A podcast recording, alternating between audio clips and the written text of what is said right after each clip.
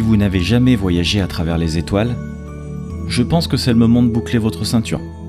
Car aujourd'hui, c'est en direction de l'espace que nous nous dirigeons. Les pieds sur terre, pour le moment, c'est avec nostalgie que je regarde les champs autour de moi, accompagné par ce magnifique coucher de soleil au ton orangé. Au loin, des ombres se détachent sur la lumière décroissante.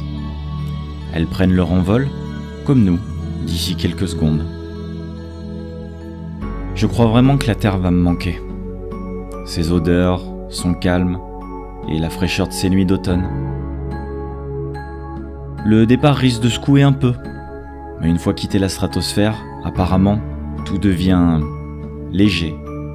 L'esprit vagabonde et les problèmes s'envolent, eux aussi. Enfin, si le capitaine ne perd pas le contrôle de la navette, car c'est vraiment avec un drôle d'équipage que nous allons bourlinguer aujourd'hui. Je serai la voix qui vous racontera ce voyage, et croyez-moi, il y aura des choses à dire. Préparez-vous, le décollage est imminent. Ici Ethno, et vous écoutez Vox Fabulas.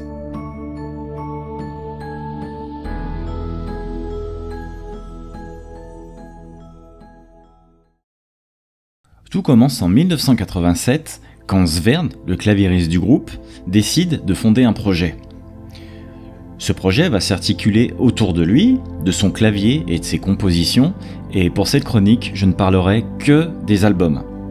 Je vais mettre de côté les démos, les lives que le groupe a sortis. Ça ne ferait que surcharger la chose et je pense pas que ça vous intéresse outre mesure. Dans le sens où nous allons parler vraiment que deux albums en particulier, même si je vais faire un petit historique de ce qui s'est passé avant quand même.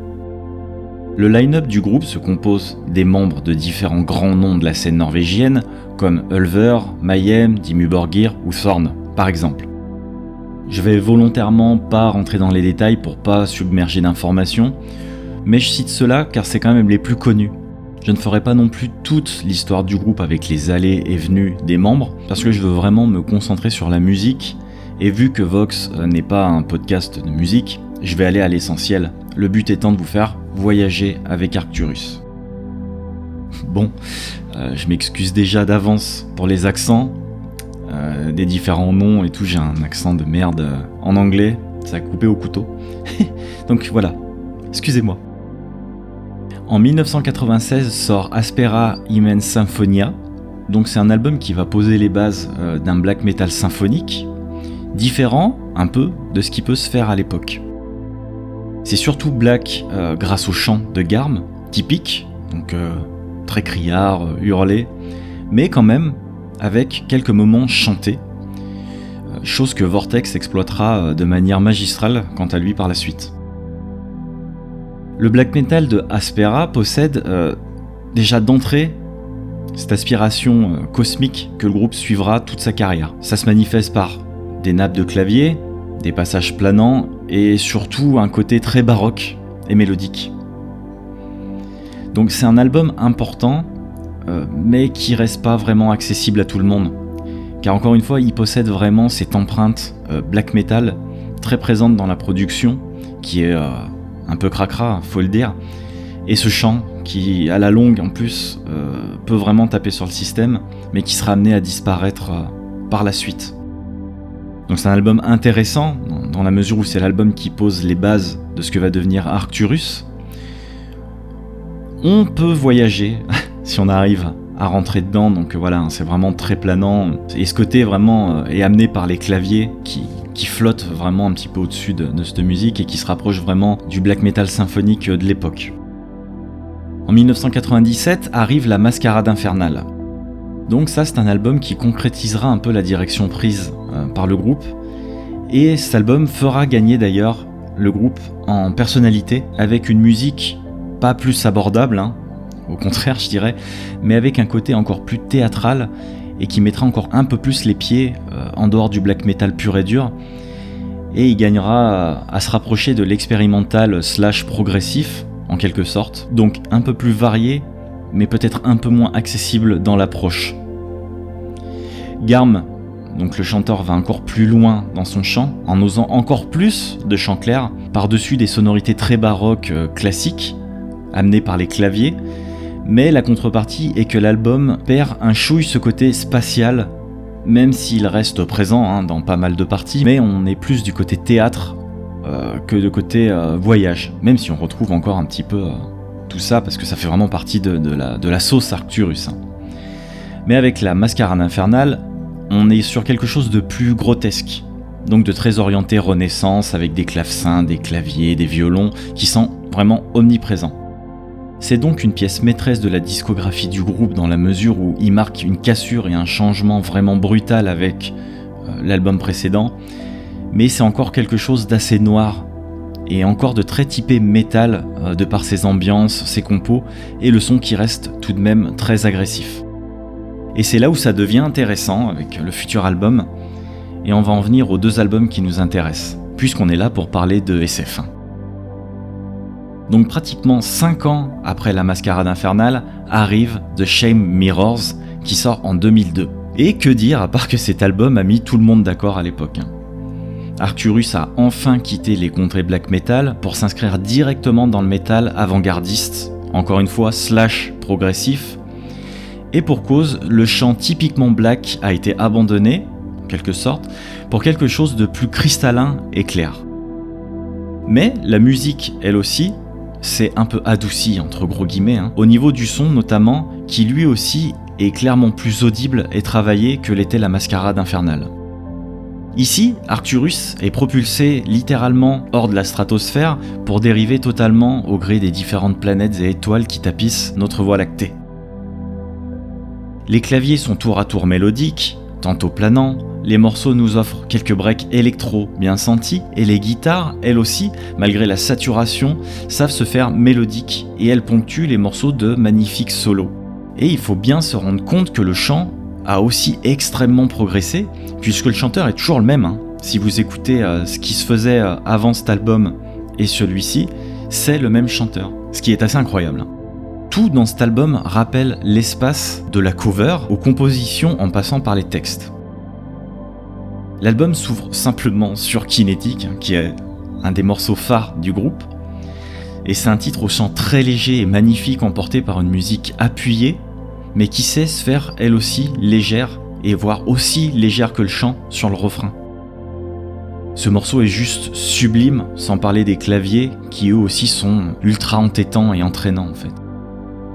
C'est difficile de pas en faire trop quand on parle de cet album tellement qu'il est beau et tellement qu'il est exemple de tout défaut, enfin en tout cas pour moi mais aussi pour beaucoup de fans, hein, qui par ailleurs vraiment pas objectifs, disons-le.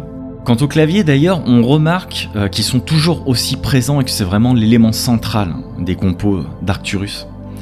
Absolument tout s'articule autour de ça, et d'ailleurs ils prennent vraiment naturellement cette place, euh, et ils donnent vraiment un côté spatial au groupe.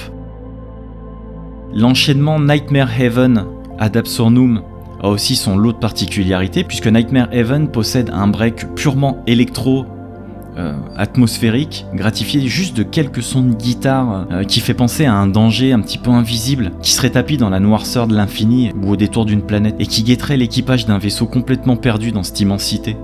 Ad Absurdum, quant à lui, revient sur ce côté un peu plus théâtral, un peu plus grotesque que le groupe a toujours eu, avec des claviers dansants, pour ne pas dire un petit peu sautillants, et sa guitare saturée presque entraînante, et on arrive un petit peu en terre connue jusqu'à la partie un peu plus métal qui emporte le tout. Alors bien sûr, le groupe a plus ou moins sombré dans ce qu'on pourrait appeler de l'expérimental ou de l'avant-garde, comme vous voulez. Ce qui signifie qu'on n'est pas vraiment face à une musique facile d'accès, encore une fois, pour qui n'a pas l'habitude. Bon, après je vous parle volontairement d'albums qui sont euh, euh, accessibles pour peu qu'on s'investisse un peu dans la musique. Je tenais simplement à le préciser, encore une fois. Le groupe revient à la charge de ses anciens démons avec un collab Generation d'entrée plus black metal, donc plus rapide, et il sera d'ailleurs le seul titre avec Radical Cut à être aussi euh, speed. D'ailleurs, Radical Cut accueille Isan du groupe Emperor, un peu le papa du black metal symphonique en quelque sorte, influence majeure des débuts d'Arcturus. Et ensuite arrive la masterclass de Starcrossed. Il faut s'accrocher avec son intro de 2 minutes au piano, mais bordel, quelle deux minutes La mélodie est simplement à pleurer, avec juste quelques nappes discrètes qui rehaussent un petit peu ce grand piano sublime, et on est vraiment littéralement dans les étoiles. Je pourrais écouter cette intro des milliers et des milliers de fois d'affilée, si c'est pas déjà fait d'ailleurs, et il n'y a pas grand chose à rajouter à part qu'il faut écouter ce morceau très très vite. L'album se conclut sur For to End the End Again, morceau de plus de 10 minutes, lui aussi assez grandiloquent dans son intro, chose à laquelle on est habitué avec le groupe depuis le temps, mais le morceau s'envole lui aussi à un moment pour partir dans la clarté des étoiles, et pour parler un peu d'autres instruments, euh, il faut noter que Elhammer, qui est le batteur donc euh, de, Mayhem. Donc j'ai volontairement pas fait de name dropping pour pas vous embrouiller l'esprit avec des personnes que vous connaissez pas. Simplement, Elhammer, qui fait partie du groupe Mayhem, groupe de black metal, est un batteur ultra technique et pour le coup cette batterie amène vraiment quelque chose de, de différent et un, une plus-value à la musique de Arcturus, surtout couplée à cette basse qui elle aussi est assez technique, bien qu'un petit peu en retrait, mais elle est audible quand on un petit peu l'oreille et qu'on arrive à entendre autre chose que les claviers et le chant qui prennent vraiment, vraiment, vraiment beaucoup de place. En tout cas, voilà en ce qui concerne The Shame Mirror qui reste l'élément phare du groupe. Le deuxième album qui nous intéresse vraiment arrive trois ans plus tard et se nomme Sideshow Symphonies. Et on est là dans une toute autre ambiance. Même si le fond est le même, la forme, elle, change quelque peu. Déjà, il y a l'arrivée de ICS Vortex, bassiste et chanteur au sein de Dimmu Borgir à l'époque, et il faut savoir que c'est un chanteur exceptionnel. Dans le registre de la voix claire et angélique, le gars se pose littéralement là, quoi. Hein. Difficile de faire mieux. Il apportera aussi quelque chose d'encore plus théâtral au sein du groupe. Et je pense que c'est aussi le moment de parler des costumes du groupe. Puisqu'en effet, lors des sessions photos ou pendant les lives, ils apparaissent grimés en équipage de vaisseau façon pirate de l'espace, mais toujours dans un style un peu baroque. Et croyez-moi, pour les avoir vus en live à cette période, c'est tout simplement un spectacle incroyable. Sur scène, ils font venir des, euh, harlequins un petit peu avec des danses. Euh, saccadé, tout, c'est vraiment exceptionnel. Et c'est toujours rigolo de voir le groupe grimé comme ça, et surtout la stature imposante de Vortex, hein, qui est vraiment un gaillard euh, immense. Bref, sacré claque pour ce qui est du visuel aussi, parce que bon, c'était peut-être un petit peu plus classique sur les premières périodes, mais là c'est vraiment génial. Pour en revenir à l'album, c'est vrai qu'il possède quelque chose de différent contrairement à The Shame Mirrors, qui possédait une certaine unité. Je m'explique. Chaque titre de Shame pouvait vraiment être écouté individuellement, sans problème. Enfin, c'est mon avis. Alors que là, l'album est une sorte de fil rouge. Chaque morceau a un lien avec les autres et c'est vraiment tout de suite plus intéressant de l'écouter d'une traite. Nous suivons l'équipage d'un bout à l'autre des compos, d'un bout à l'autre de l'album, dans cette aventure hein, spatiale. Et c'est vraiment difficile d'écouter chaque titre indépendamment. C'est jouable, hein, bien sûr, mais je sais pas, le groupe est arrivé à mettre le doigt sur quelque chose qui fait que tout ça se regroupe pour former Sideshow Symphonies. Autre différence aussi, c'est au niveau du son. Il est ici beaucoup, beaucoup, beaucoup moins cristallin, comme plus étouffé, suffocant. Comme si le groupe euh, voulait nous maintenir avec lui au sein de la cabine de pilotage pour suivre les aventures sans que l'auditeur arrive à s'échapper. Au niveau compo, encore une fois, Arcturus alterne les passages aériens avec des breaks un peu plus métal, mais c'est surtout un petit peu plus sombre que sur l'album d'avant, un peu comme un retour à la mascarade infernale. Et même d'ailleurs certains titres auraient pu apparaître sur, sur la mascarade. Au niveau du chant, le changement se fait sentir puisqu'on est plus avec le même chanteur. Vortex est tout de suite plus grandiloquent, je trouve, dans le théâtral. Il amène un côté plus joué au chant. Je vous laisse écouter Evacuation Code Deciphered, je pense que ça se prononce comme ça, pour vous en rendre compte. Le gars se lâche totalement dans un registre dramatique, alors que la musique, elle, monte en tension au fur et à mesure du morceau pour débarquer sur une seconde partie qui est limite à faire chialer, hein, je vous jure. C'est certainement mon titre préféré du groupe, et il est tellement bien interprété, c'est dingue. On peut sentir le danger de la situation jusqu'à bah jusqu'à... Écoutez-le en fait, j'ai que ça à dire. Vous allez ressentir ce que je peux ressentir, je pense, à chaque écoute. Sinon, globalement, l'album est un peu plus faiblard que chez Mirror, même si en même temps c'était difficile de faire mieux, parce qu'il manque justement de titres forts. Mais au niveau de l'ambiance et des compositions, rien à redire, c'est du Arcturus pur jus. Concernant le dernier album en date, Arcturian, je vous en parlerai pas parce que je ne le connais pas assez. J'ai pas eu un bon feeling avec cet album. Il faudra vraiment que je lui laisse sa chance, mais quelque chose au niveau de la prod me laisse un petit peu euh, avec un train de retard, quoi. J'arrive pas à choper le train en marche avec cet album. Je lui laisserai simplement euh, une seconde chance, hein, ça c'est certain.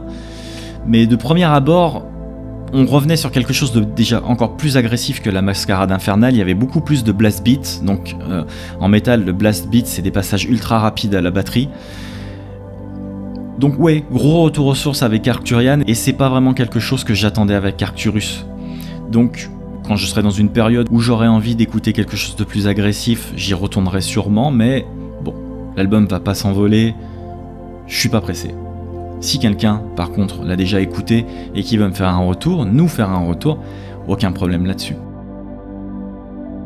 Voilà, j'espère que cet épisode vous aura plu et j'espère aussi que le côté trop, comment dire, chronique papier vous a pas trop dérangé. Pour l'anecdote, été chroniqueur métal pour des webzines et des fois j'ai vraiment l'impression de parler comme j'aurais écrit les choses à l'époque. C'est assez naturellement que ça me venait en écrivant les mots, donc n'hésitez pas à me dire ce que vous en avez pensé.